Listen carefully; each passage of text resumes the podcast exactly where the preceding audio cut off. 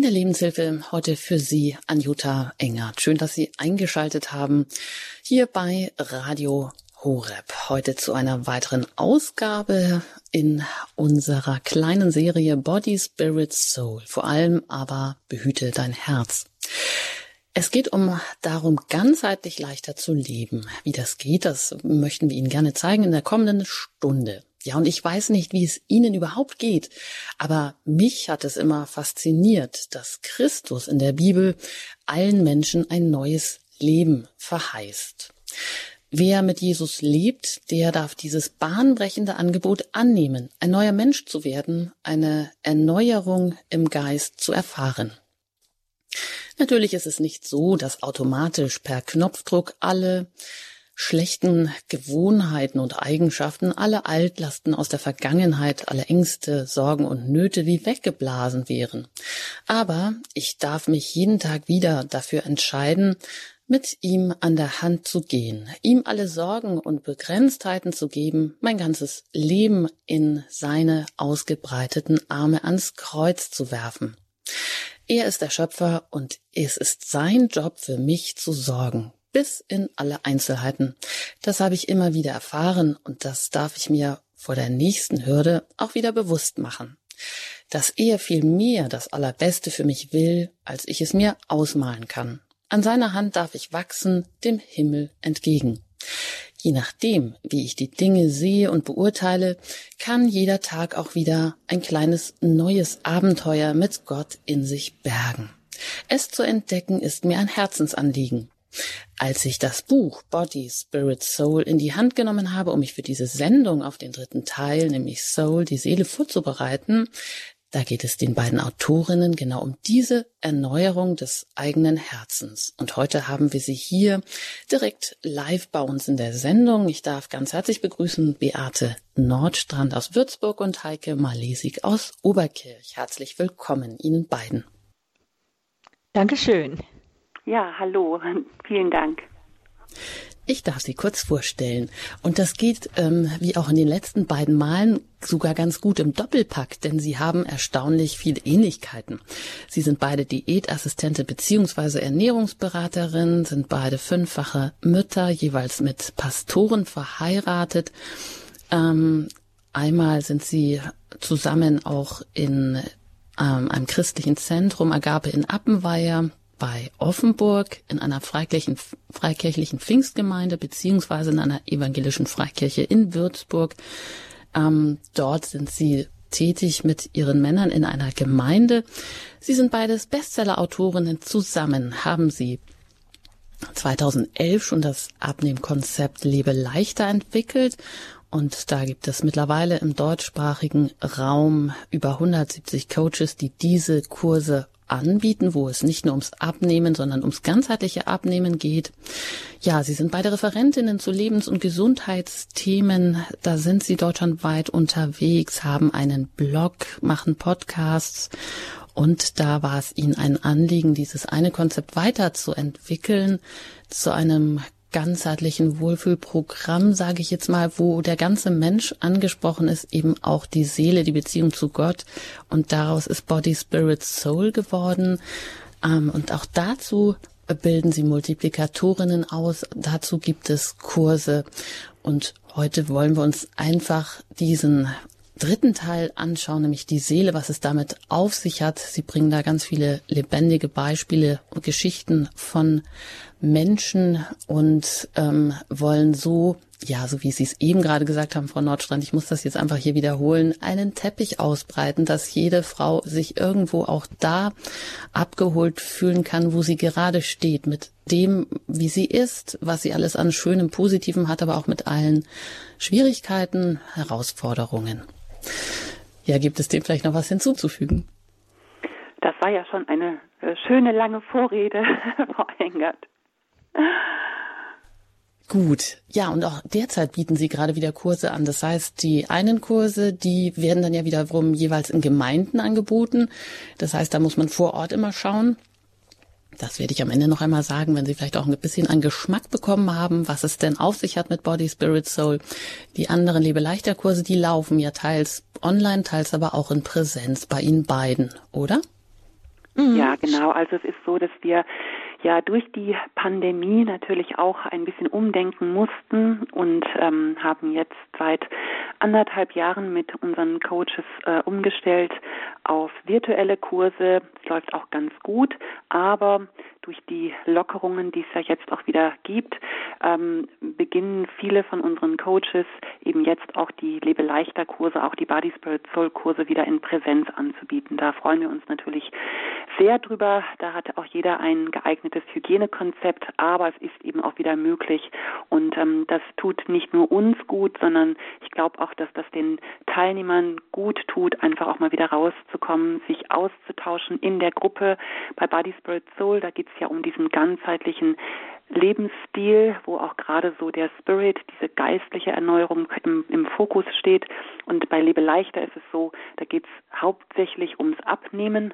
Auch natürlich, wenn das der Grundgedanke von Lebe leichter ist, auch gut für Körper, Seele, Geist ähm, zu achten. Ja, und jetzt kommt der ungemütliche Herbst, sage ich mal. Die Tage werden kürzer ähm, man bewegt sich nicht mehr so viel, man isst vielleicht auch mehr und äh, da freuen sich auch unsere Teilnehmer, dass Lebe leichter jetzt weitergeht. Und ja, wir als Autorinnen und als Herausgeberinnen, aber auch unsere Coaches freuen uns natürlich auch darüber.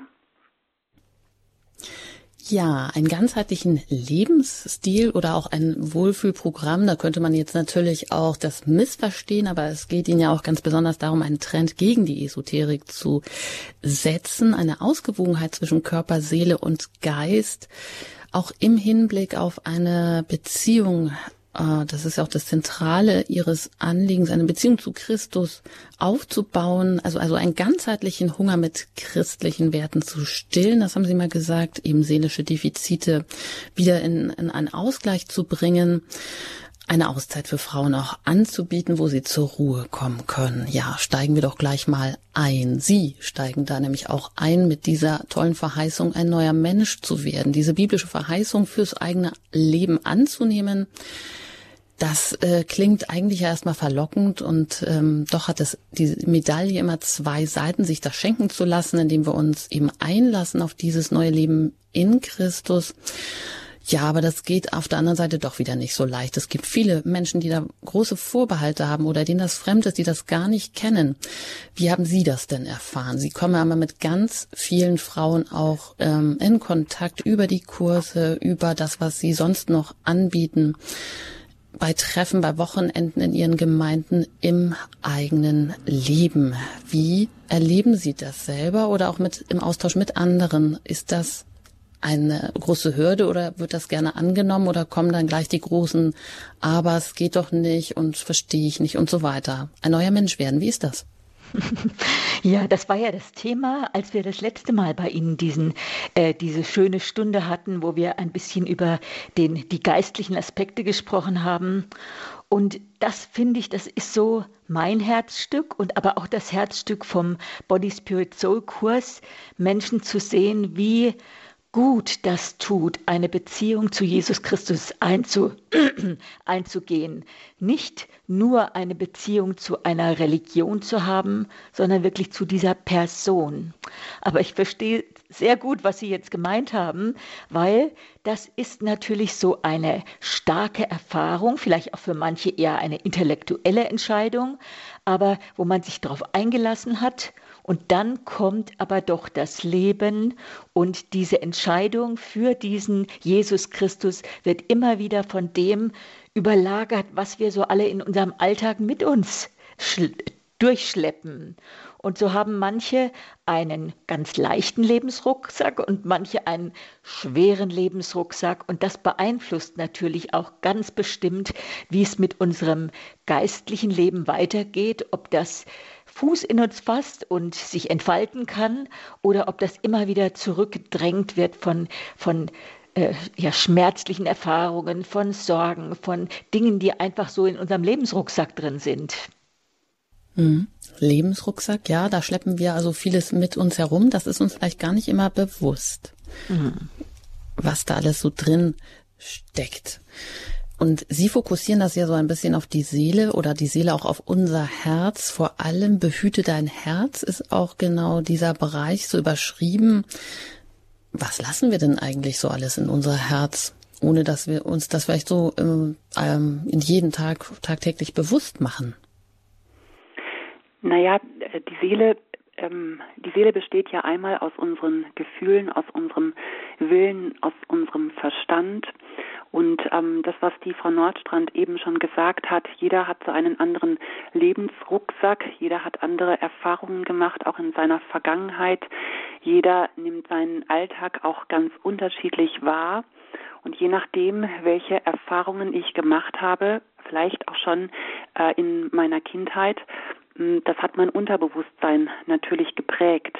Also wenn ich mit vielen negativen Dingen ähm, in meiner Kindheit konfrontiert worden bin, dann verankert sich das natürlich auch in meiner Seele und die Seele erinnert sich dann auch im Erwachsenenleben daran. Und ähm, es ist ja so, dass unser Unterbewusstsein zwischen Lüge und Wahrheit nicht unterscheiden kann und ähm, wir oft immer ja das so wahrnehmen, was uns gesagt worden ist oder wie wir behandelt worden sind. Und ähm, ich denke mal, das sind schon auch Herausforderungen der Seele. Dann ist es so, dass wenn es gibt diese schöne Bibelstelle aus Sprüche 4, Vers 23, vor allem behüte dein Herz, denn dein Herz beeinflusst dein ganzes Leben. Das bedeutet, gegen die Gefühle, die ich habe, gegen die Umstände, in denen ich groß geworden bin oder gegen diese Umstände, in denen ich vielleicht auch jetzt gerade stecke, da kann ich mich oft auch gar nicht gegen wehren. Die sind einfach auch da. Aber eben, unsere Seele besteht ja nicht nur aus Gefühlen, sondern auch aus dem Verstand und auch aus dem Willen. Und es ist eben ein Unterschied, wie ich auf diese Re äh, Gefühle reagiere, beziehungsweise auf meine Umstände reagieren. Ich habe immer die Wahl. Ich kann immer die Entscheidung treffen. Naja, zum Beispiel bei einem Schicksalsschlag reißt mir das unter den, äh, den Boden unter den Füßen weg oder aber ähm, äh, gewinne ich dadurch etwas und äh, gehe durch diese äh, Sache durch, macht mich das stärker. Also immer wieder auch so diese dieses Bewusstmachen, es ist, ähm, es bestimmt mein Leben, wie ich auf Umstände und auf Gefühle reagiere.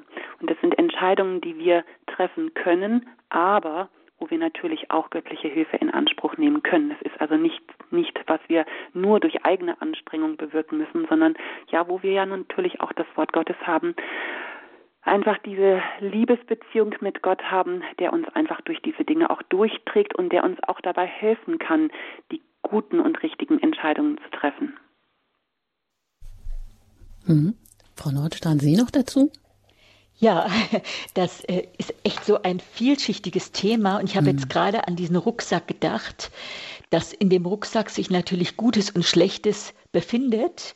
Und wenn wir mit so einem Rucksack auf die Reise gehen, dann glaube ich, darf man immer wieder auch mal gucken, was brauche ich in dem Rucksack vielleicht gar nicht mehr. Das heißt, wenn ich in ein Land fahre, wo es total warm ist, dann könnte ich meine Handschuhe einfach vorher raus rauswerfen aus dem Rucksack. Das ist natürlich jetzt nur symbolisch gemeint, aber so er, ermutigen wir auf jeden Fall auch die Teilnehmer unserer Body Spirit Soul Kurse, immer wieder mal den Reiserucksack durchzugucken und zu sagen, also diese Erfahrung, die war jetzt da, dieser Schmerz, der, den ich vielleicht auch mit mir rumtrage, aber Vielleicht hat er mir auch zu irgendetwas gedient, aber ich darf ihn jetzt auch äh, aus dem Rucksack raus befördern, weil er nicht mehr länger hilfreich ist und diese Sache jetzt einfach bearbeitet ist. So ist mein großer Wunsch, dass wir immer äh, mehr uns trauen, auch mit leichterem Gepäck zu reisen, auch wenn wir schwierige Sachen erlebt haben. Also der, der Eugen Roth hat ja mal so ein ganz goldiges Zitat geprägt. Äh, ein Mensch sieht in der Zeit zurück und sieht, sein Unglück war sein Glück.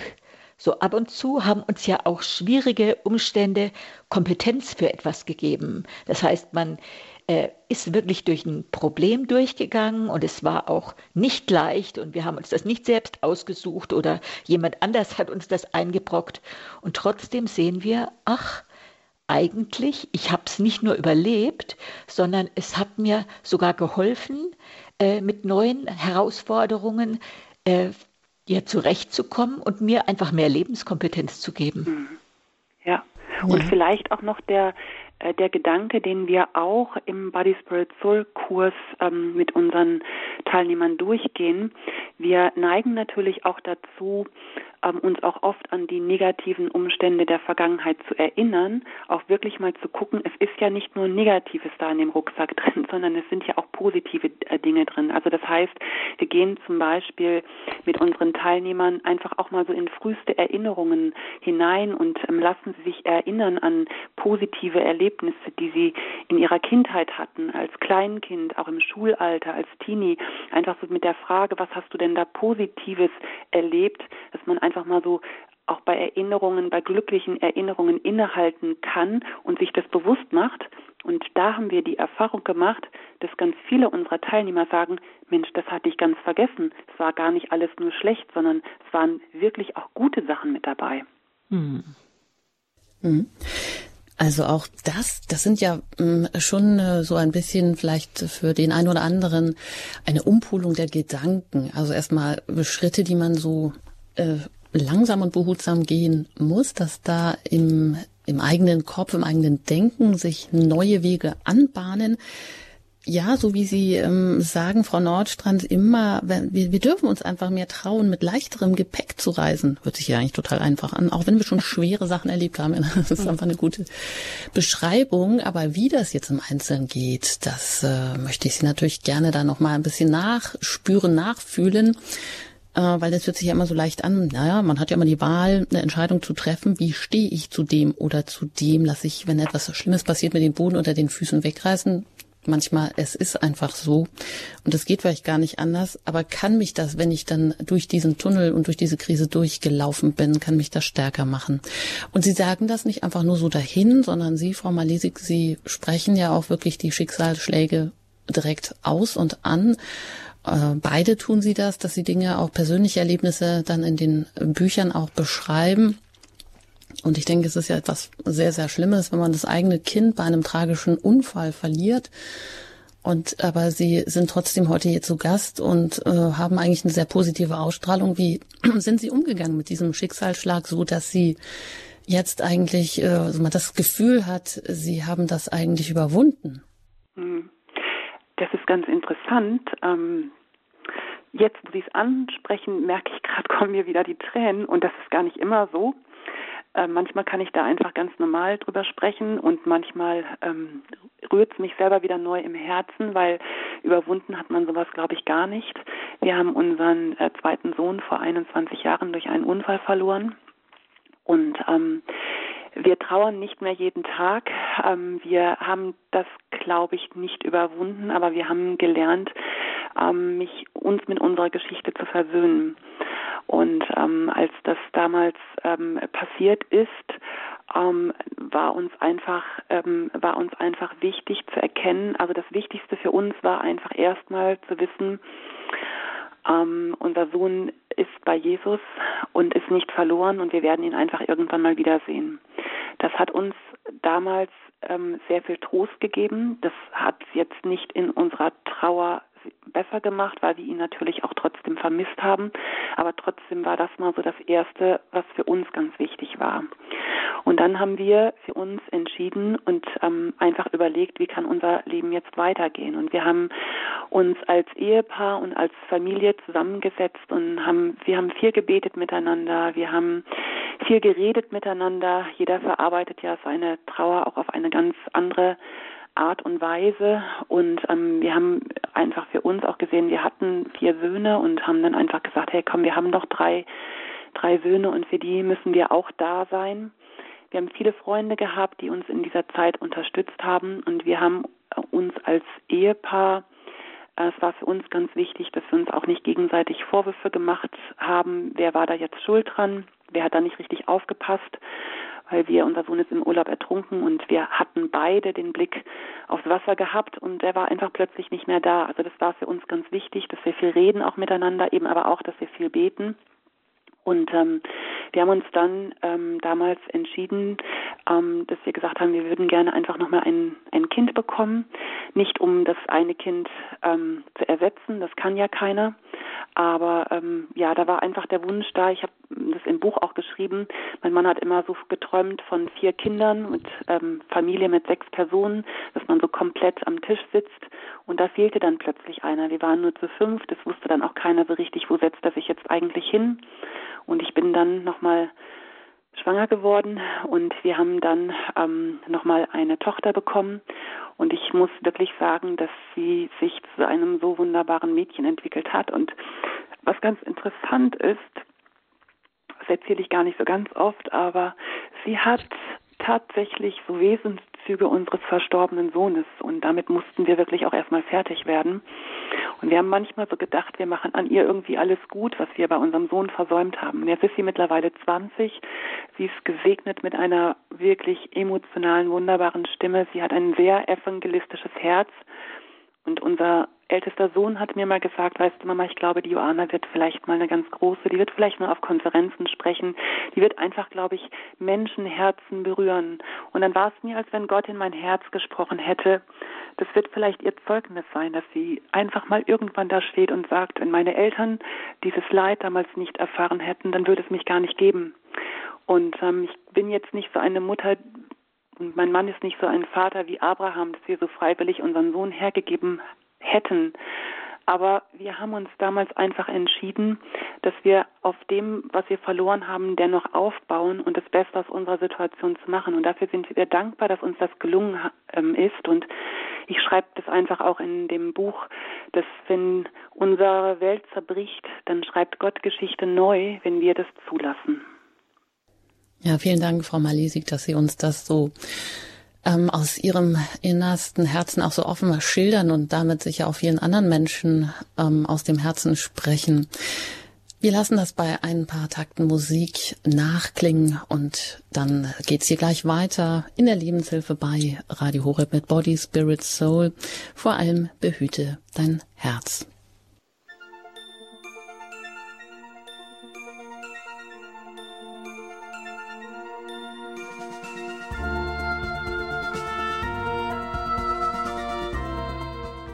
Sie haben eingeschaltet in der Lebenshilfe bei Radio Horeb. Für Sie am Mikrofon Anjuta Engert. Ich bin im Gespräch mit Heike Malisik und Beate Nordstrand. Sie beide haben mehrere Konzepte entwickelt. Zum einen Lebe leichter ein Abnehmkonzept, ein ganzheitliches und um dann noch ja, das zu toppen oder daraus einen ganzheitlichen Lebensstil zu machen, haben sie ein zweites ähm, Konzept entwickelt, Body, Spirit, Soul, ganzheitlich leichter Leben, wo es eben auch um die Beziehung zu Jesus geht als Herzstück. Das wird aber ganz langsam entfaltet.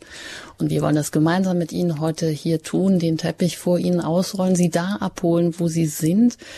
Und wie Sie das immer auch in den Kursen machen, Sie fragen ja, was war, was ist und was wird. Also der Blick in die Vergangenheit, in die Gegenwart, in die Zukunft.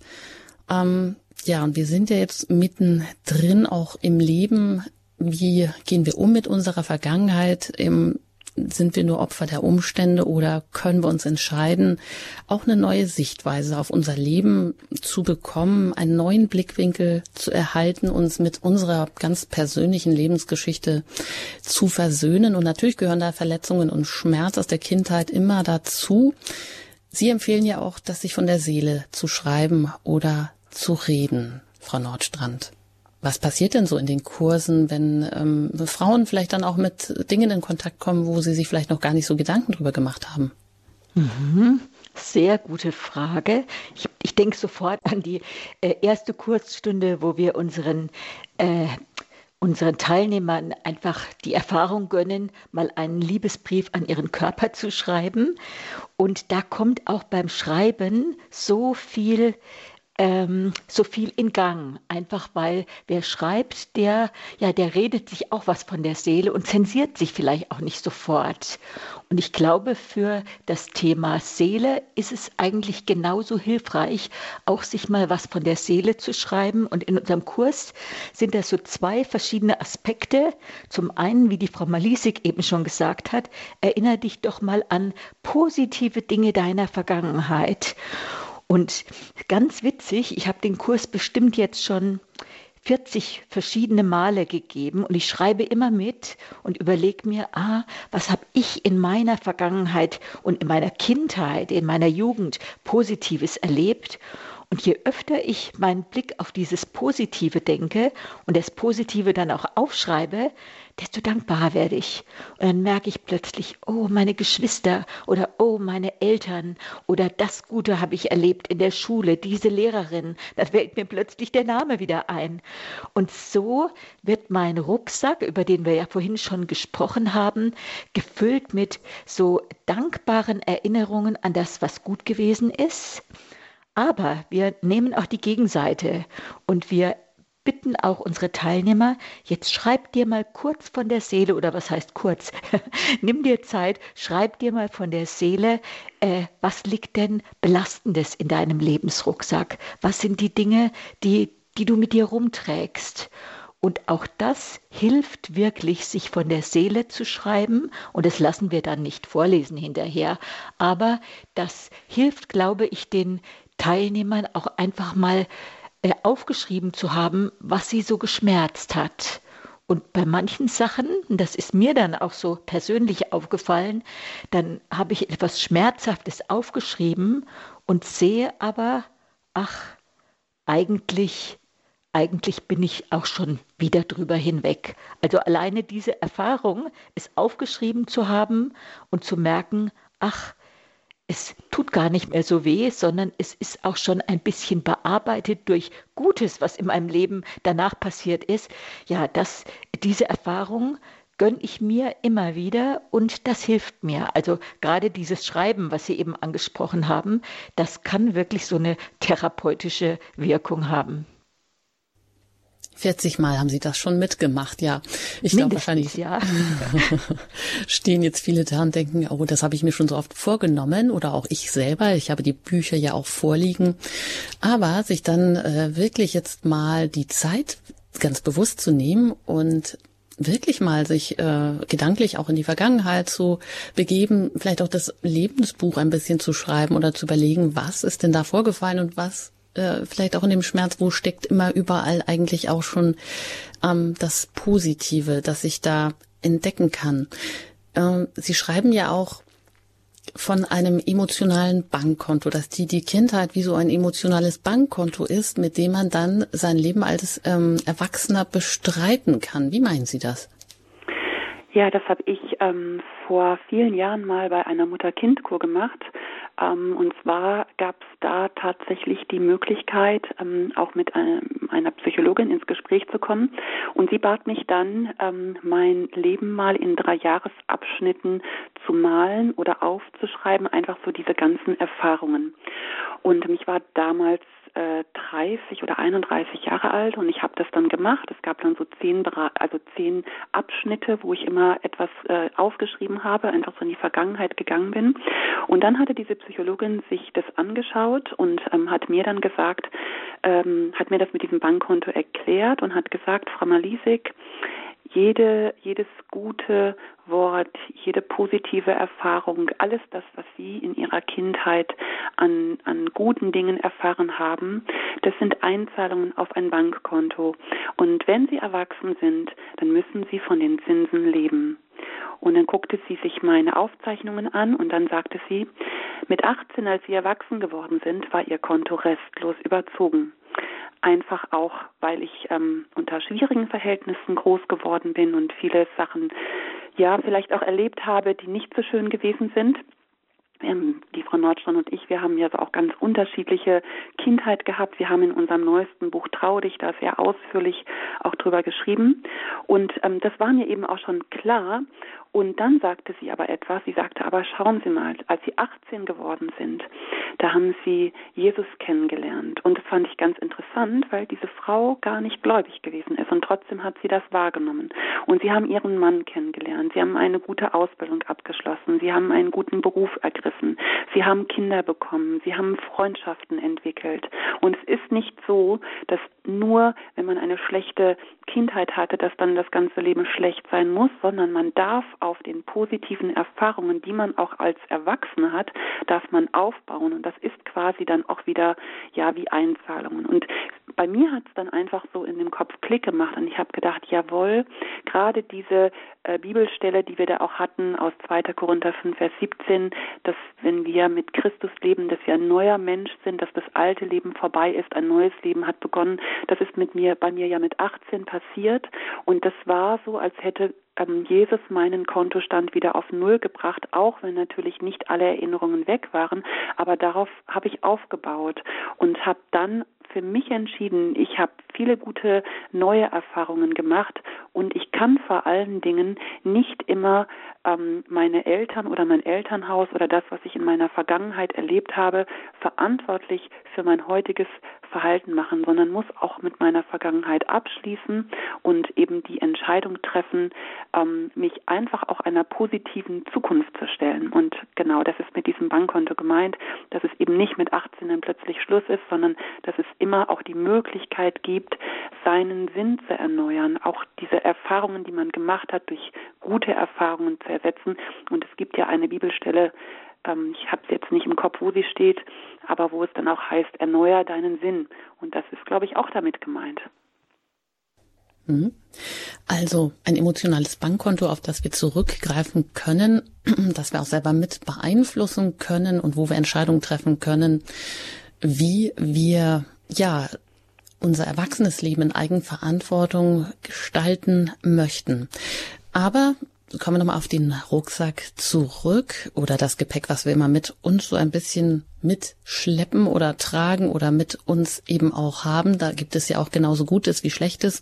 Aber was wären denn so klassische Lügenbotschaften? Sie haben ja vorhin auch gesagt, das Unterbewusstsein, das wird eben ja vor allem auch in der Kindheit geprägt. Das unterscheidet aber nicht zwischen Lüge und Wahrheit. Und deshalb ist uns das gar nicht bewusst. Und diese Sätze verfolgen uns im Erwachsenenleben und tun uns nicht immer gut. Was sind denn das für Sätze zum Beispiel? Ja, das sind zum Beispiel, ähm, das sind zum Beispiel solche Sachen, wenn man sehr leistungsorientiert aufwächst. Das heißt also, wenn man Anerkennung und Liebe und Wertschätzung vielleicht von den Eltern dann bekommt, wenn man etwas leistet, wenn man fleißig ist, wenn man gute Noten nach Hause bringt, wenn man sich ordentlich verhält. Das ist etwas, was ja viele von uns in der Kindheit erleben. Also bei mir war das zum Beispiel äh, sehr stark, dass ich sehr leistungsorientiert äh, groß geworden bin. Dann aber auch so Aussagen wie du schaffst das nie oder du bist schon immer dick gewesen oder du Moppelchen. Ähm, Dinge, die einem vielleicht Lehrer auch gesagt haben, Mitschüler gesagt haben, ähm, man sich vielleicht sogar selber eingeredet hat, ja, wenn man vielleicht ähm, immer wieder auch Dinge probiert und dann ähm, schafft man das nicht, dass man selber sagt, ja, ich krieg das auch nicht hin, ähm, ich kann das nicht oder ich bin so tollpatschig oder war ja klar, dass das mir wieder passiert. Und das sind so selbst, wie so selbsterfüllende Prophezeiungen, die sich so in unser Unterbewusstsein reinsetzen und dann glauben wir das selber. Wie kommen wir denn jetzt ähm, weg von solchen, äh, ja, wirklich so Botschaften, die sich äh, so in unser, nicht nur in unser Denken, in unser, in unser ganzes Sein, in unseren ganzen Körper so eingebahnt haben, dass es eben auch unsere ganze Gefühlswelt mit beeinflusst. Wie können wir da schrittweise den Abstand davon nehmen oder das positiv besetzen? Hm. Also ich würde denken, je öfter man schlechte Erfahrungen gemacht hat, die beste Therapie wäre, gute Erfahrungen zu machen. Was wir natürlich oft automatisch tun, wir haben eine schlechte Erfahrung gemacht und wir ziehen uns zurück. Wir haben äh, ja und dann verschließt man sich aber gleichzeitig davor, dass man neue gute Erfahrungen machen könnte. So, das wäre so mein allererster Wunsch. Zieh dich nicht zurück äh, vor lauter Angst, wieder eine schlechte Erfahrung gemacht zu haben. Zum Beispiel, wenn man in der Schule schlecht war, heißt das überhaupt nicht, dass man nicht intelligent ist. Es gibt ja so viele verschiedene Arten von Intelligenz und gerade die emotionale Intelligenz, die ist ja mindestens genauso wichtig wie die, äh, die sich mit einem IQ messen lässt. Die Möglichkeit, Lösungen zu finden, hat jetzt nicht unbedingt immer was mit der IQ-Intelligenz zu tun. Aber es könnte sein, dass irgendjemand, der gemerkt hat, oh, ich war in der Schule nicht gut, dass der einfach gar nicht mehr den Mut fasst, sich neu auszustrecken und ein neues, äh, etwas Neues zu lernen, weil er schon so oft eins auf den Deckel bekommen hat. So mein aller, allerbester Tipp wäre, gute neue Erfahrungen zu machen. Aber dann, und das war ja in Ihrer Frage eben auch drin, dann gibt es vielleicht äh, Sätze oder Erfahrungen oder Erlebnisse, die haben einem so wehgetan und die haben so richtig tiefe Spuren im Herzen hinterlassen. Also nicht nur, wo, wo ein Pflaster draufkleben reicht, sondern wo wirklich, äh, ja, wo wirklich was kaputt gegangen ist. Und ich glaube, für diese Dinge, da bietet der Glaube an Gott eine ganz besondere Hilfe. Ich glaube, dass Gott auch unser äh, Selbstbewusstsein, kann ich das so sagen, aber so unser äh, uns aufrichten kann und uns einfach diesen Wert wiederherstellen kann. Also er, er zeigt uns, wir sind wertvoll, auch wenn jemand auf dir rumgetrampelt ist, auch wenn jemand versucht hat, deinen Wert dir abzusprechen. Gott sagt, du bist so wertvoll, dass ich für dich gestorben bin. Und wenn es nur du der einzige Mensch gewesen wäre, für dich habe ich das getan. Du bist wertvoll. Und ich glaube, dieses Wissen, das, äh, das muss ins Herz. Das ist eigentlich keine Sache, die ich mit dem Kopf begreife. Ich mache in, in meinem Kurs öfters ein Beispiel. Ich nehme so einen 50-Euro-Schein und dann frage ich meine äh, Teilnehmer, die vor mir sitzen, na jetzt sagt mal, wie viel ist der wert? Und natürlich alle sagen 50 Euro. Und dann nehme ich den und zerknüll den mal richtig und sage, und wie viel ist er jetzt wert? Naja, die lächeln und begreifen das schon, 50 Euro. Und dann zerreiße ich ihn, wie viel ist er wert? 50 Euro.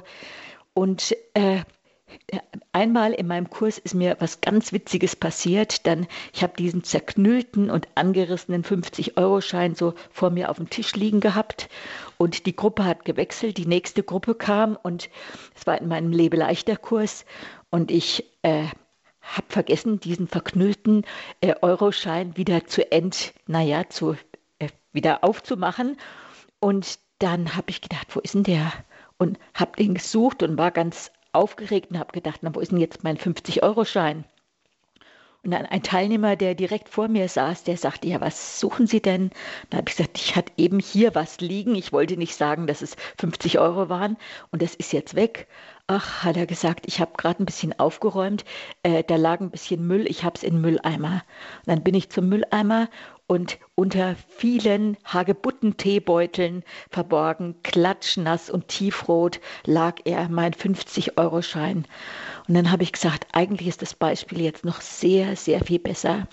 Sogar wenn dich jemand in die Tonne pfeffert, weil er deinen Wert nicht sieht, weil er nicht gesehen hat, dass da was ganz, ganz, ganz Wertvolles auf dem Tisch gelegen ist, sogar äh, dann bist du mega wertvoll. Und das ging so unter die Haut und jeder hat äh, gewusst, auch wenn jemand dich in die Tonne geschmissen hat, wenn jemand dir deinen Wert abgesprochen hat.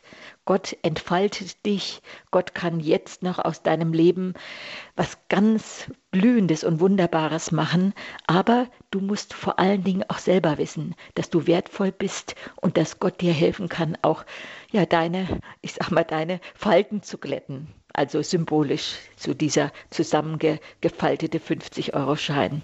Dieses Beispiel hat mir total geholfen, weil jeder ist scharf auf 50 Euro, sage ich jetzt mal. Ja, genau, jeder ist scharf da drauf. Und es ist natürlich auch wichtig, dass wir uns selber als wertvoll erachten, weil spätestens, wenn wir selber Kinder haben, wenn wir dann, dann in der ja, im Erziehungsalltag stehen, dann wird uns doch vieles vielleicht bewusst oder wir merken plötzlich, oh, was tun wir denn jetzt eigentlich? Wir wollten doch mit unseren Kindern ganz anders umgehen. Jetzt äh, kommen plötzlich Sätze, wo wir gesagt haben, da haben wir in unserer Kindheit drunter gelitten, das kannst du nicht, du bist doch viel zu ungeschickt und jetzt plötzlich wenden wir die selber an. Was ist denn da jetzt schiefgelaufen? Und deshalb möchte ich Sie einfach jetzt äh, mit in eine Musik hineinnehmen, wo wir vielleicht alle nochmal überlegen können, was sind denn so Sätze, die uns so geprägt haben, mit denen wir vielleicht selber unsere Kinder geprägt haben. Und dann wollen wir gleich fragen, ja, wie können wir da vielleicht auch wieder rauskommen oder wie können wir das ähm, in dieser Herausforderung, in denen wir dann stehen, wenn wir selber Kinder erziehen, wie können wir damit umgehen, wie können wir das meistern. Gleich hier geht's weiter bei Radio Horeb in der Lebenshilfe mit Body, Spirit, Soul. Vor allem behüte dein Herz.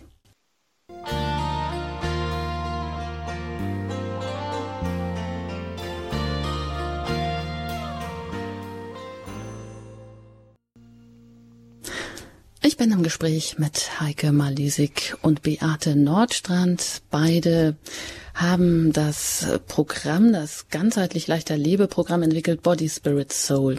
Und darüber sprechen wir heute über den dritten Teil, nämlich vor allem behütet dein Herz. Wie geht es unserem Herz? Ja, wir haben da viele Herausforderungen.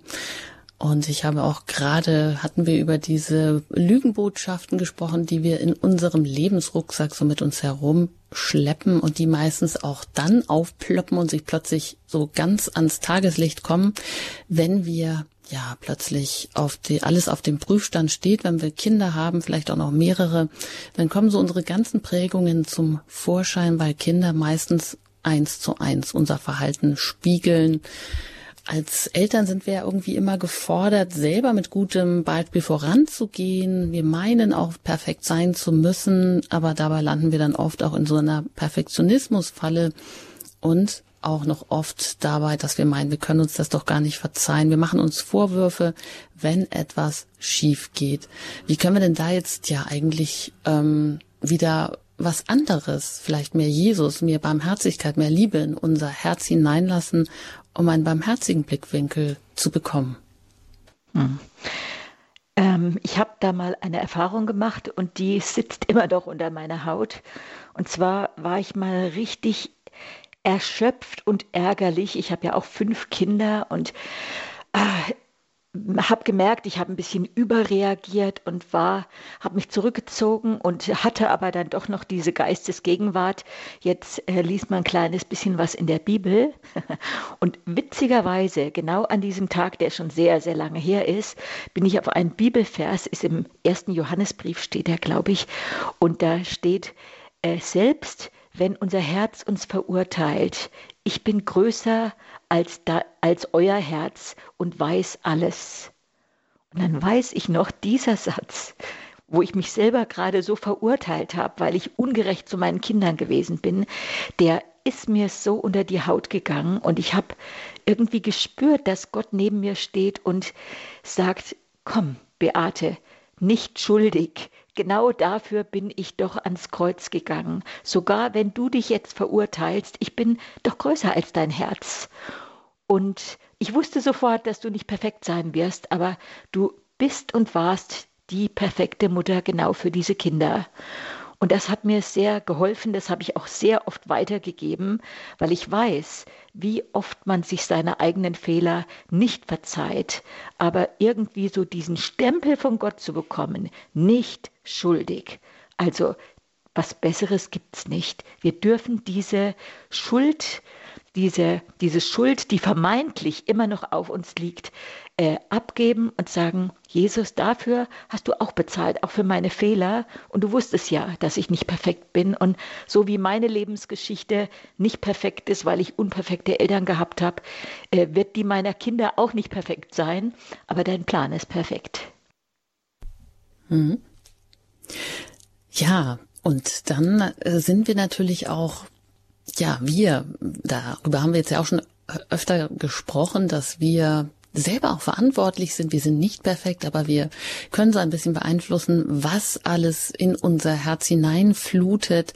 Wir können auch mal Nein sagen. Sie haben da auch so nett den Begriff geprägt. Ich bin der Bodyguard für mein Herz. Also ich gucke, wer darf ein- und ausgehen. Ja, genau. Also ich denke, dass es einfach auch gut ist, ähm, was wir in uns hineinlassen und was wir rauslassen. Wir ähm, haben das in dem Body Spirit Soul Praxisbuch so schön geschrieben, es gibt drei Öffnungen äh, in unserem Kopf, unseren Mund, unsere Augen und auch unsere Ohren. Und ähm, das ist einfach gut darauf zu achten, was höre ich mir an, wie rede ich? Und äh, ja, ähm, wie kommuniziere ich über andere, auch, ähm, auch über mich selber mit was beschäftige ich mich? Ja, bin ich den ganzen Tag damit beschäftigt, ich sage jetzt mal, mich mit Social Media einzulullen und mir das anzuschauen, dann schafft das natürlich viel Neid in, in mir, weil ich mich vielleicht viel vergleiche. Es macht etwas mit mir, wenn ich mir zu viele negative Nachrichten, Schlagzeilen anschaue. Es macht etwas mit mir, wenn ich zu oft seichte Unterhaltung mir anschaue ähm, und immer nur so in so Fantasiewelten lebe. Ich habe mir zum Beispiel angewöhnt, ähm, möglichst ähm, keine Bücher äh, zu lesen ohne Happy End, auch keine Filme anzuschauen ohne Happy End, weil ich immer sage, ich habe in meinem normalen Leben auch schon mit vielen traurigen Dingen zu tun. Da muss ich meinem Herz nicht noch einen künstlichen Schmerz zufügen.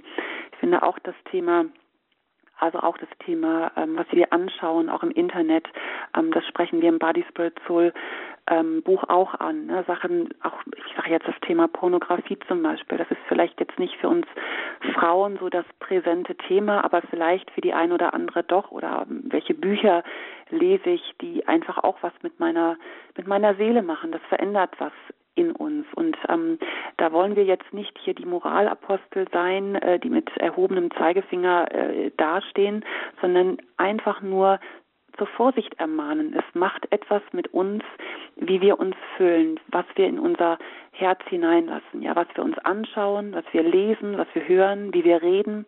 Und ähm, es tut einfach gut zu wissen, ich muss auch nicht bei jedem negativen Gerede mitmachen. Ich muss auch nicht jedes negative Gerede anhören, ja. Das verändert einfach unsere Seele. Und auch das sind gute Entscheidungen, da zu sagen, nee, hier mache ich nicht mit, das gucke ich mir nicht an, das höre ich nicht und das sage ich nicht. Mhm. Also selber gucken, wen lasse ich ein, also wie so ein Bodyguard, der ja auch erstmal guckt. Hm.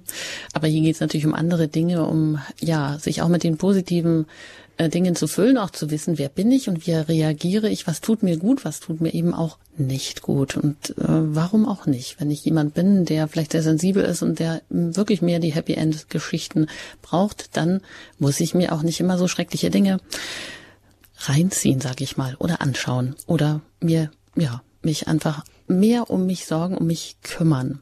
Ja, Stichwort Sorgen, da sind wir auch noch mal gleich bei so einem ganz großen Thema, mit dem wir auch eingestiegen sind, so Sorgen, Sorgen machen. Ich glaube, da sind wir alle eigentlich ganz gut drin, aber vielleicht der eine mehr oder weniger Meister im Sorgen machen, was ich immer äh, ganz gut fand, ist so ein Spruch, unsere größte Sorge soll es sein, völlig sorglos zu sein, aber das ist ja auch irgendwie ein bisschen paradox.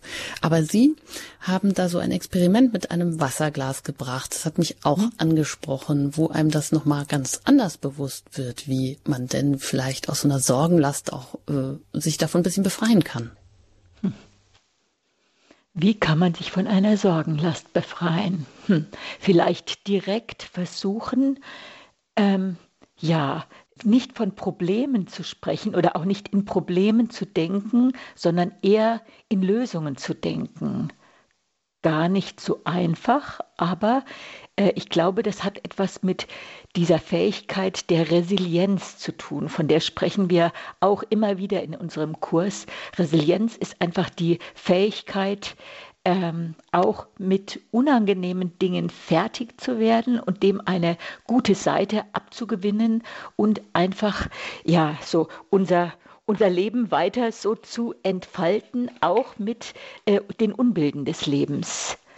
Und ich merke äh, wirklich auch bei mir selber, je öfter ich ein Problem, wir reden ja von Problemen oder Sorgen, gelöst habe und nicht sofort sage, das war ein Problem, äh, das gibt mir die Kompetenz und auch die Fähigkeit, bei der nächsten Herausforderung gar nicht so entsetzt zu sein, sondern zu denken, ja gut, das und das habe ich schon geschafft und gelöst.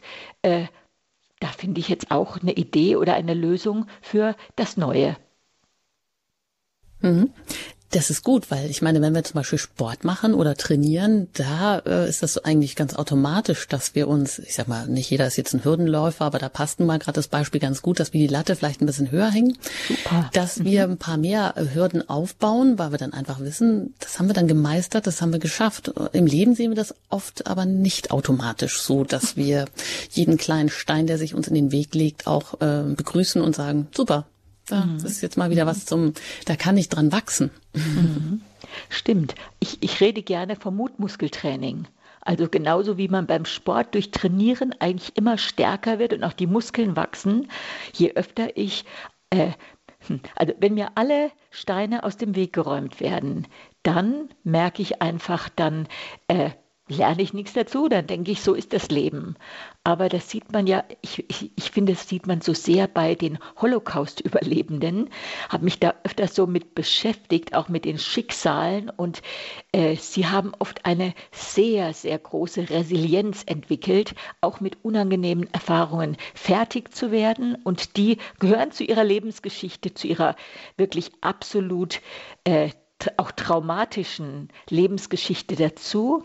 Aber ich habe einige von ihnen kennengelernt und sie haben mir alle so den Eindruck gemacht, ja, sie haben eine schlimme Geschichte gehabt, aber sie sind nicht verbittert geworden. Sie sind nicht drüber zerbrochen, sondern im Gegenteil, sie sind sogar über sich hinausgewachsen. Und das muss ich sagen, gerade bei den Holocaust-Überlebenden, wo ich dann einfach ihre Biografie oder ihre einfach mal so ein Interview gehört oder gelesen habe, das war für mich immer ein wirklich so eine ganz erstaunliche Sache, dass Menschen nicht automatisch an Schicksalsschlägen oder Problemen zerbrechen, sondern manche wachsen auch daran. Mhm, da denke ich jetzt auch gerade an Viktor Frankl, der hat ja. dadurch ja auch die Logotherapie entwickelt hat und ähm, von dem wir auch ganz, also der einfach der Nachwelt sehr viel hinterlassen hat, dadurch, dass er das ins Positive ähm, lenken konnte und auch gerade was Schicksalsschläge anbelangt, immer die Frage in den Mittelpunkt, glaube ich, stellt nicht, nicht warum ist das jetzt passiert, sondern wozu. Hm, sehr, also damit sehr hat, gut. Mhm. Ganz toll. Ja, ich will gar ja, nicht schön, dass Sie das sagen, sagen, aber er ist das perfekte Beispiel dafür. Das stimmt. Ja, das, also genau, das Experiment mit dem Wasserglas, was kann uns das noch verdeutlichen, wenn Sie uns das noch verraten? Weil ich fand es ganz spannend. Wie sind Sie auf die Idee gekommen, Frau Malisik? Ich habe diese Geschichte mal irgendwo gelesen, habe sie dann aufgegriffen und ähm, finde sie ganz schön, wenn ich auf Vorträgen unterwegs bin, dann ähm, einfach als Experiment zu zeigen. Und zwar nehme ich immer ein Wasserglas, was so halb gefüllt ist.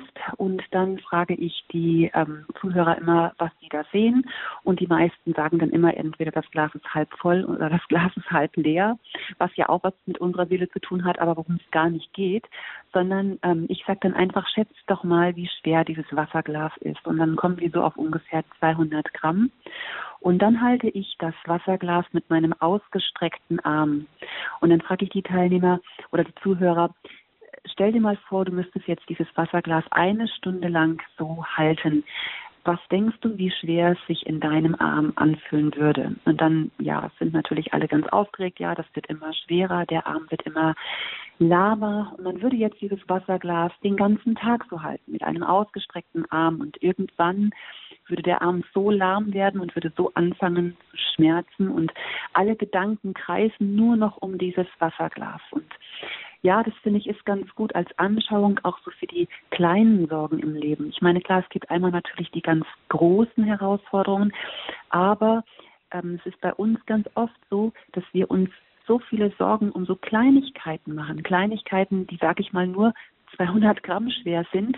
Aber wenn wir daran so den ganzen Tag festhalten ähm, oder eben auch länger daran festhalten, dann fühlen sich die Sorgen so viel schwerer an, als sie in Wirklichkeit sind, nämlich nur 200 Gramm.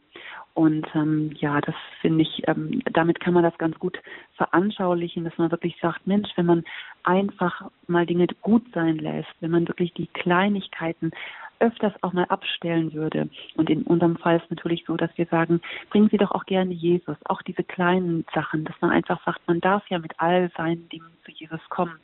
Und man denkt dann vielleicht oft, naja, das sind ja nur so Kleinigkeiten, aber auch, auch die hat Jesus am Kreuz für uns getragen und das dürfen wir wirklich auch tun. Ja, und damit wir die Sorgen auch Jesus bringen können, müssen wir natürlich ihm auch so ein bisschen einen Platz in unserem Herzen ähm, einräumen. Das heißt, abschließend die Frage noch, ja, damit wir eben uns nicht nur zumüllen und einfach gar keine Kontaktstelle mehr ist in unserem Herzen für die Beziehung zu Gott, dass er gar nicht mehr anklopfen kann. Worauf sollen wir da achten? Behüte dein Herz, lass eben auch noch Platz in deinem Herzen. Ja, ich glaube, dass es wichtig ist, das, was wir jetzt auch im Laufe der Sendung schon gesagt haben, dass wir wirklich Acht geben, was wir in unser Herz hineinlassen. Und es gibt ein schönes Beispiel, wenn man sich mal vorstellt, ähm, Sie sind zu einem Sechs-Gänge-Menü in irgendeinem ganz feudalen Restaurant eingeladen und die freuen sich eigentlich schon darauf und unterwegs zu diesem äh, Restaurant halten sie noch bei irgendeinem Fastfood-Restaurant und dann bestellen sie sich einen großen Burger und eine, eine Pommes und eine große Cola und sind vielleicht dann unterwegs noch an der Tankstelle und dann holt man sich vielleicht noch zwei Schokoriegel, weil die im Angebot sind und man würde das alles unterwegs essen und kommt dann in diesem ähm, in diesem ähm, Sterne-Restaurant an und da könnte der Kellner das tollste Menü hinstellen. Da könnten die feinsten Speisen stehen. Wir hätten absolut keinen Hunger mehr, weil wir voll gefuttert werden mit so Fastfood, mit so Müll. Und das ist so auch eine geistliche Wahrheit, dass da, wo wir unser Herz wirklich auch mit, ich sag mal, Fastfood, mit so negativen Dingen zumüllen, da ist einfach auch kein Platz mehr, kein Platz mehr für die guten Dinge in unserem Leben und auch nicht mehr ähm, für, für Jesus, der ja auch einen Platz in unserem Herzen einnehmen möchte. Und es gibt so einen schönen, so eine schöne Geschichte, ähm, da ist ein Indianerhäuptling, der erzählt seinem Sohn, mein Sohn in jedem Herz tobt ein Kampf zwischen zwei Wölfen. Der eine Wolf ist böse, er kämpft mit Ärger, Neid, Eifersucht, Sorgen, Gier, Arroganz, Selbstmitleid, Lügen, mit Überheblichkeit, Egoismus und Missgunst. Und der andere Wolf, der ist gut. Und ähm, er kämpft mit Liebe und Freude, Frieden, Hoffnung, Gelassenheit, mit Güte, Mitgefühl, Großzügigkeit, mit Dankbarkeit, Vertrauen und mit Wahrheit. Und der Sohn fragt, naja, und welcher der beiden Wölfe gewinnt denn? Und der Häuptling antwortet, der, den du fütterst. Tja, welchen Wolf möchten wir in Zukunft füttern? Den einen oder den anderen können wir unseren Hunger stillen. Und zwar ganzheitlich stillen mit christlichen Werten. Dann darf ich Sie einladen, vielleicht mögen Sie ja selber so einen Kurs mal geben, möchten Multiplikator werden von Body, Spirit, Soul in Ihrer Gemeinde. Das ist ja auch überkonfessionell gedacht und ähnlich läuft es auch, oder man kann es vielleicht vergleichen mit einem Alpha-Kurs. Dann können Sie gerne Kontakt aufnehmen oder vielleicht finden Sie auch schon in Ihrer Gemeinde, in Ihrer Umgebung jemanden, der diesen Kurs anbietet. Die Informationen, die bekommen Sie auch auf unserer Homepage. Unter dem Tagesprogramm finden Sie noch einen Informationsbutton. Da sind Adressen hinterlegt. Oder Sie googeln ganz einfach Body, Spirit, Soul, ganzheitlich leichter Leben. Auch da kommen Sie natürlich weiter oder besorgen sich die Bücher oder hören sich hier die vergangenen zwei Sendungen an bei uns in der Mediathek im Podcast finden Sie alle Sendungen, die gelaufen sind und können sich die noch einmal anhören. Ich möchte mich ganz herzlich bedanken bei Heike Malisik und Beate Nordstrand, dass Sie heute hier zu Gast waren und über Body, Spirit, Soul gesprochen haben, eben vor allem auch darüber, wie wir unser Herz behüten können. Vielen Dank, alles Gute Ihnen und auf Wiederhören. Ja, vielen Dank für das sehr nette Gespräch. Ich bedanke mich auch. Vielen Dank für die Einladung. Hat richtig viel Spaß gemacht, zu Ihnen zu sprechen. Ja, und ich denke, Ihnen geht der Stoff nicht aus. Vielleicht äh, hören wir uns über das ein oder andere Thema dann auch noch einmal wieder. Ich würde mich freuen. Und ich darf Ihnen, die Sie zugehört haben, auch bedanken, dass Sie mich bedanken, dass Sie für Ihr Interesse und wünsche Ihnen noch einen gesegneten Tag. Es verabschiedet sich Ihre Anjuta Engert.